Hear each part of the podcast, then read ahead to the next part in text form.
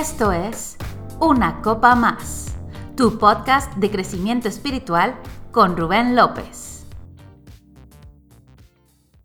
Hola, ¿qué tal amigos? Es un gusto estar nuevamente con ustedes. Bienvenidos a Una Copa Más.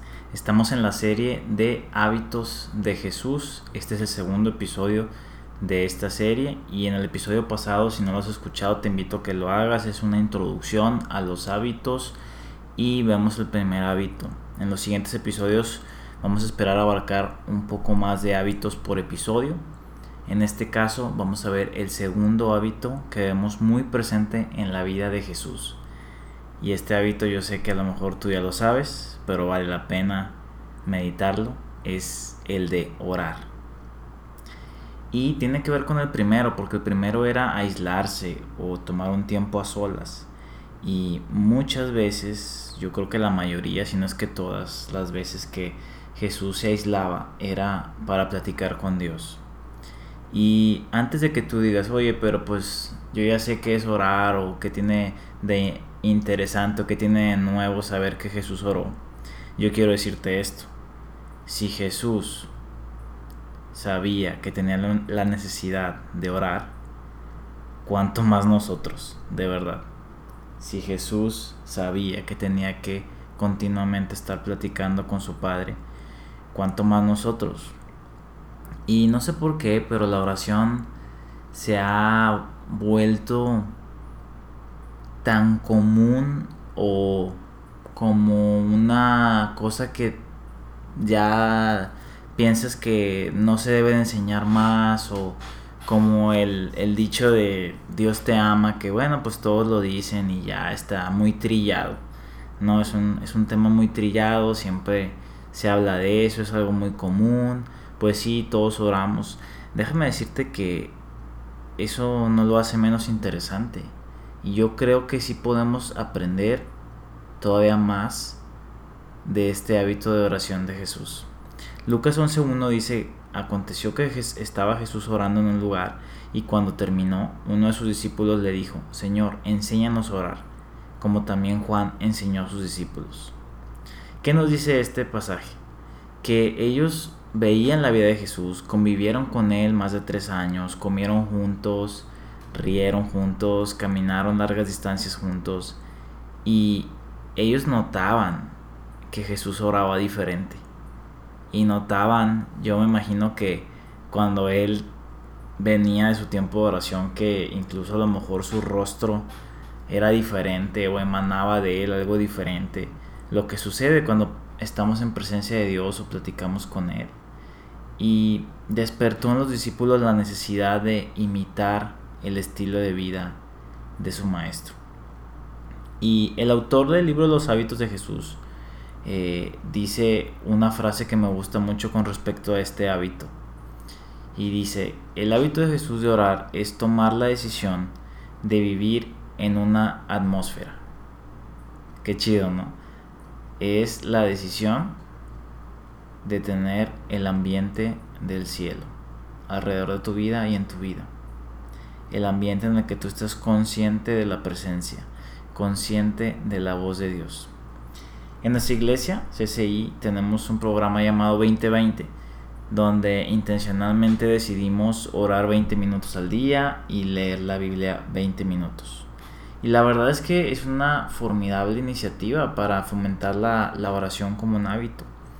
Y aunque estamos hablando de, de hábitos, yo considero que no debe de verse tampoco como una obligación o como un acto repetitivo o religioso sino debe de verse como platicar con Dios, platicar con tu mejor amigo, pasar un buen rato.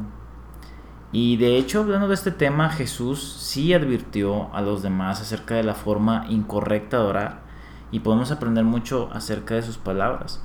Mira lo que dice en Mateo 6, capítulo 6, versículo del 5 al 9.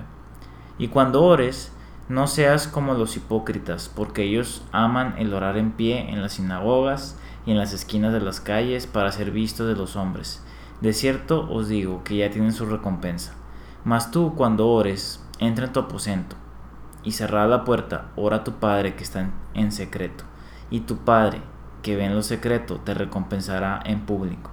Y orando, no seis vanas repeticiones como los gentiles que piensan que por su palabrería serán oídos. No os hagáis pues semejantes a ellos, porque vuestro Padre sabe qué cosas tenéis necesidad antes que vosotros la pidáis. Vosotros pues oraréis así.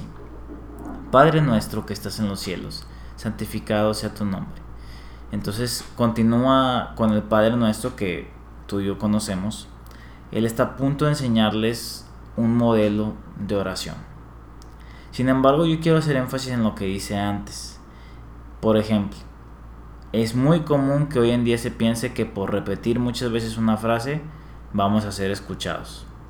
Y aquí precisamente Jesús está diciendo que no seamos así. No se trata de cuántas veces repites una frase o una oración.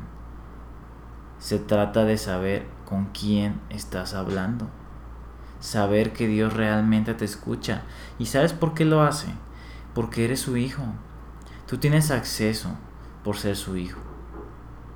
Por eso es que Jesús empieza a enseñarles a sus discípulos a orar diciendo, Padre nuestro.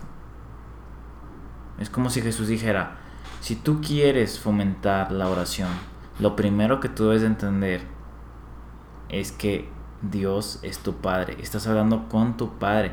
No estás hablando con una persona extraña, no estás hablando con una persona que no tiene interés en ti, sino estás hablando con tu Padre Celestial, el mejor Padre del universo. Entonces, todo esto me pone a pensar en que al momento de orar es muy importante cómo nos vemos a nosotros mismos y cómo, cómo vemos a Dios. Yo te invito a que cuando tú ores te acerques sabiendo que Él es un buen padre que quiere lo mejor para ti. Yo sé que no todos han tenido una buena experiencia con sus padres terrenales, pero esta es una oportunidad para conocer al modelo, al mejor padre, que es nuestro Dios.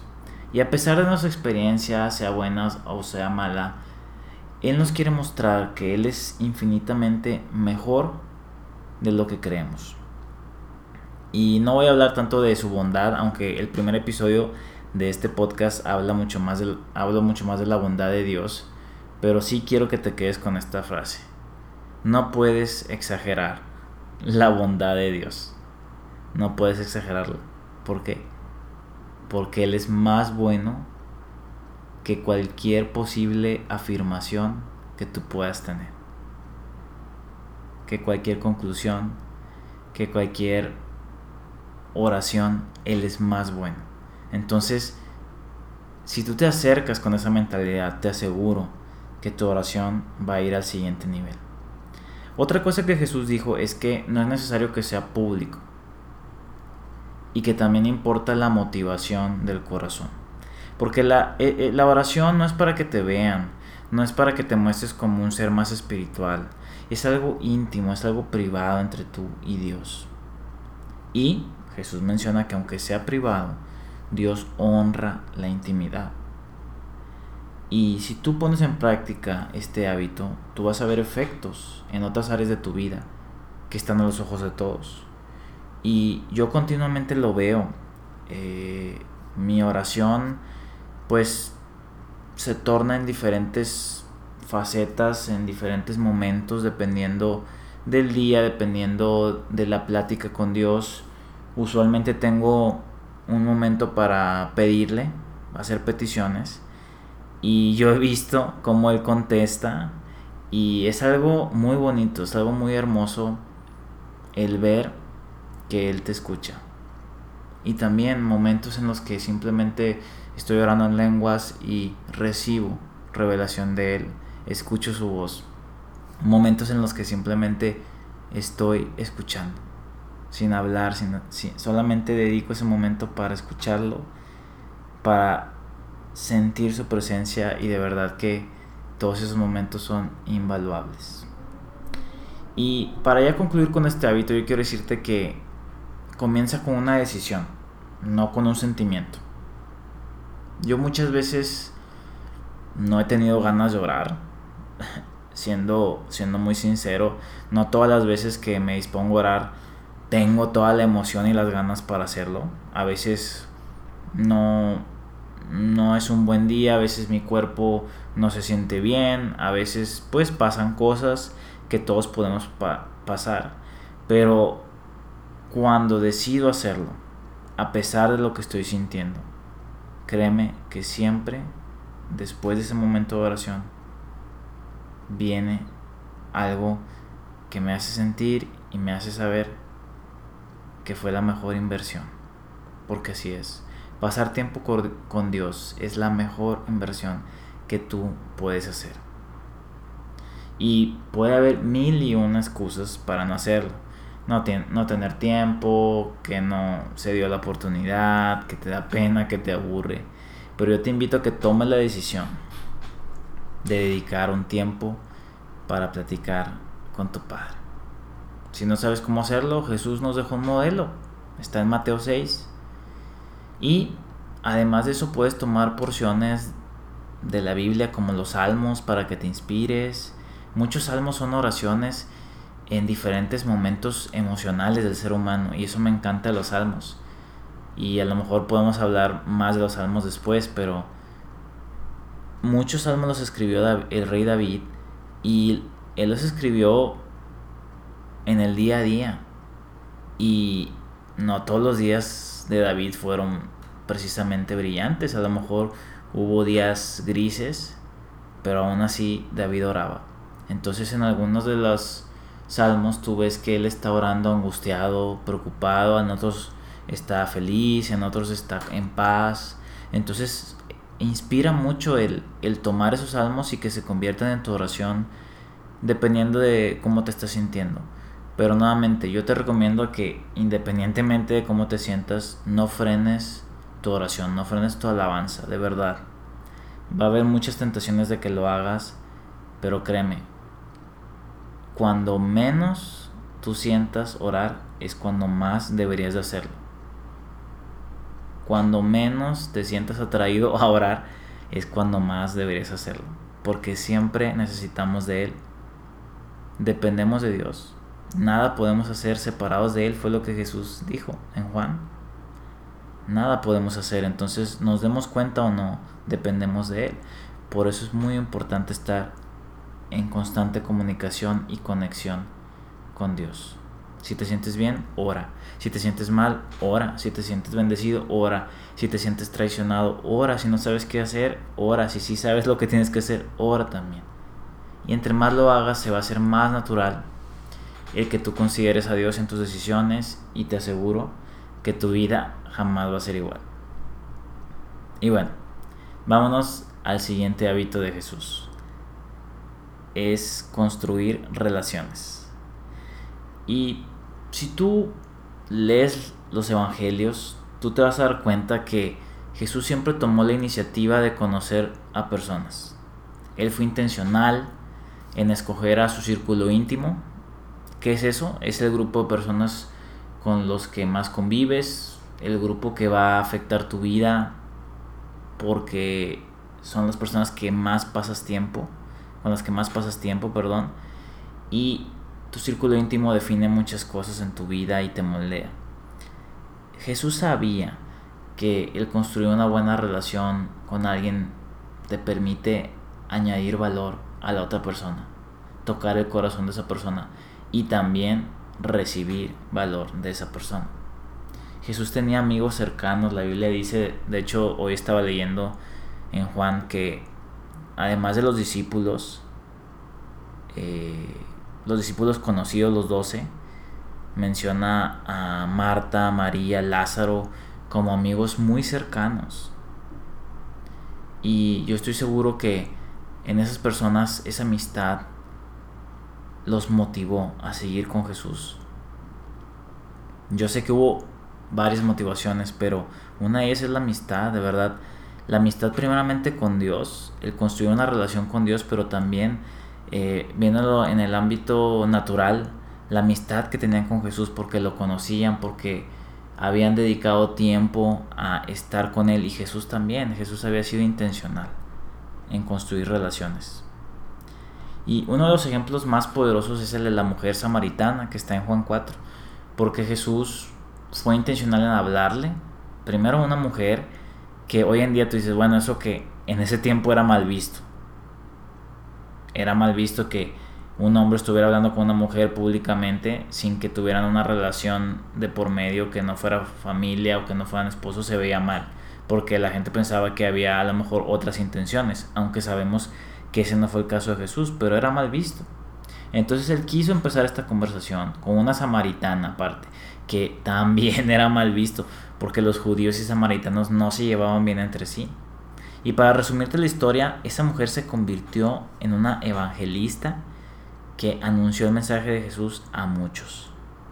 Todo a partir de decidir platicar con alguien. Y quiero recalcar que Jesús muchas veces fue el que se acercó. Él tomó la iniciativa de empezar la relación. Y yo sé que ya repetí mucho intencional, iniciativa, pero es muy importante porque creo que a veces en el tema de la amistad no nos damos cuenta que es de dos lados a veces creo que está la tentación de caer en la victimez o en, pensar que eres víctima porque alguien no te habla. Y yo, yo te pregunto, si tú piensas eso, no, es que esta persona no me habla. ¿Y tú le has hablado? ¿Tú te has acercado?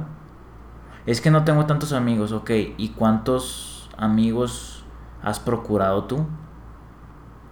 Oye, me gustaría que esta persona fuera mi amigo ok, la has procurado, le has hablado, le has mandado un mensaje, le has invitado a tomar un café, a platicar. Eso es muy importante. A veces lo ignoramos y pensamos, no, pues es que si ellos quieren ser mis amigos, que vengan. O quiero tener a esta persona cerca, pero hasta que él o ella venga y me haga plática. No, no esperes. Tú acércate. ¿Dónde viene esto? en la Biblia, Proverbios 18:24. El que tiene amigos ha de mostrarse amigo. O sea, tú tienes que poner de tu parte y no nada más esperar a que se acerquen a ti. Para algunos esto puede ser salir de tu zona de confort, pero es muy gratificante porque la verdad la amistad es una bendición de Dios, es un regalo de Dios. Tener buenos amigos es una dicha, es una bendición. Y Dios quiere que tengamos amigos porque buenos amigos suman a nuestra vida, buenos amigos construyen nuestra vida, buenos amigos nos apoyan en todo tiempo. Y Dios quiere que tú tengas buenos amigos. Hay una frase que me gusta mucho de Dale Carnegie y dice, si usted demuestra interés en las personas, podrá ser más amigos en dos meses que todos los que pueda hacer en dos años tratando de que las personas se interesen en usted. ¿Cuán cierto es esto? muestra interés. Y otra cosa que aprendemos de Jesús es que el momento de comer es un excelente tiempo para construir una relación. Lucas 19 habla de la historia de Saqueo y que Jesús le dijo a Saqueo que era necesario que se quedara él en su casa. ¿Por qué? Porque hay poder en la convivencia, hay poder en comer juntos. Entonces el tip práctico es no sabes cómo construir una relación con alguien, invítalo a comer, invítale un cafecito. Si de verdad te interesa, haz el esfuerzo, haz la inversión y vas a ver que te vas a sorprender. Para Jesús las relaciones eran más importantes que las estructuras o que organizaciones. ¿Y cómo se puede saber esto? Por el tiempo que pasó con sus discípulos. Tres años y medio de estar cerca, de convivir juntos, de comer, de dormir en el mismo lugar, enseñarles en privado cosas que con los demás no hacía. Y no me sorprende que esas personas fueron los que cambiaron el mundo conocido pocos años después. Porque la amistad es muy poderosa. incluso en el momento que Jesús estaba en la cruz, ¿te acuerdas lo que le dice al, al ladrón que estaba al lado de él? ciertamente estarás conmigo en el paraíso. Eso viene en Lucas 23. Jesús estaba tan interesado en construir relaciones que hasta en ese momento estaba construyendo una relación con la persona que estaba siendo crucificada al lado de él. Entonces, para concluir este hábito, hay algunos consejos que voy a mencionar para ponerlo en práctica. Número uno, sé tú mismo, no finjas. Va a haber personas que les caigas bien y otras que no. Esto a mí me tomó tiempo asimilarlo, aceptarlo y aprenderlo, pero es normal. Sé tú mismo, no imites a nadie nunca. Y va a haber personas que van a ser compatibles contigo. Número 2. Nunca sacrifiques tus valores o tu integridad por una amistad. Yo sé que hay que ser flexibles, pero hay cosas que no son negociables y tú sabes a lo que me refiero. Si una amistad de repente te empieza a corromper, no edifica tu vida y empiezas a tomar los hábitos negativos que esa amistad tiene, pues tú sabes que no te conviene. Número 3. Ya lo dije, pero lo, lo volveré a decir no esperes a que alguien se acerque. Toma la iniciativa, invierte de tu parte para tener una buena amistad. Número 4. Parte de ser un buen amigo es acompañar a las personas en sus momentos buenos o en sus momentos no tan buenos, sus momentos difíciles. Muchos dicen que ahí se ve la verdadera amistad. No cuando todo está bien, sino cuando las cosas no están tan bien, no están mal tú dispón de tu tiempo, dispón de tus actividades, de tu agenda, para poder estar con tus amigos, especialmente cuando ellos necesitan de ti. Número 5. Ten sentido del humor. Y también es algo que yo he tenido que desarrollar. Aprende a reírte de ti mismo. De verdad que vas a disfrutarlo mucho. Y también aceptar que si alguien se está riendo de algo que tú hiciste en el buen sentido por amistad, pues ríete con ellos. Entre amigos existe el sentido del humor, existe el divertirse, no de una forma negativa, no, no me refiero a burla, no me refiero a, a ofender a alguien con tu burla, no, me refiero a simplemente si, te sucedió algo chistoso, pues ríete y ríete con tus amigos. Número 6. Busca que puedes aportar, no solamente que vas a recibir. Busca ser un dador. No solamente pienses, bueno, pues qué bueno que fue amable conmigo, qué bueno que hizo eso. No, tú busca qué dar o qué hacer. Y número 7. Yo te recomiendo que repares relaciones rotas que sabes que necesitan una restauración. Esfuérzate en buscar de nuevo una amistad con una persona clave, que a lo mejor hubo una ofensa, que a lo mejor hubo una ruptura. Yo te animo a que hagas el esfuerzo en restaurar esa relación. Muchas veces eso va a significar ser humilde y decir, perdóname, si te ofendí, perdóname, no fue mi intención perdóname si me equivoqué, pero quiero estar cerca. Quiero ser tu amigo. La verdad eso toma mucho valor. Necesitas ser valiente, pero Dios te ha hecho valiente. Y esos son los tips prácticos que te puedo decir para poner en, en práctica este hábito. Y bueno, muchas gracias por escuchar este episodio. Si tú tienes algún comentario, si quieres platicar un poco más, puedes mandarme un mensaje a mis redes sociales. Rubén López Castillo, estoy para servirte y nos vemos en el próximo episodio.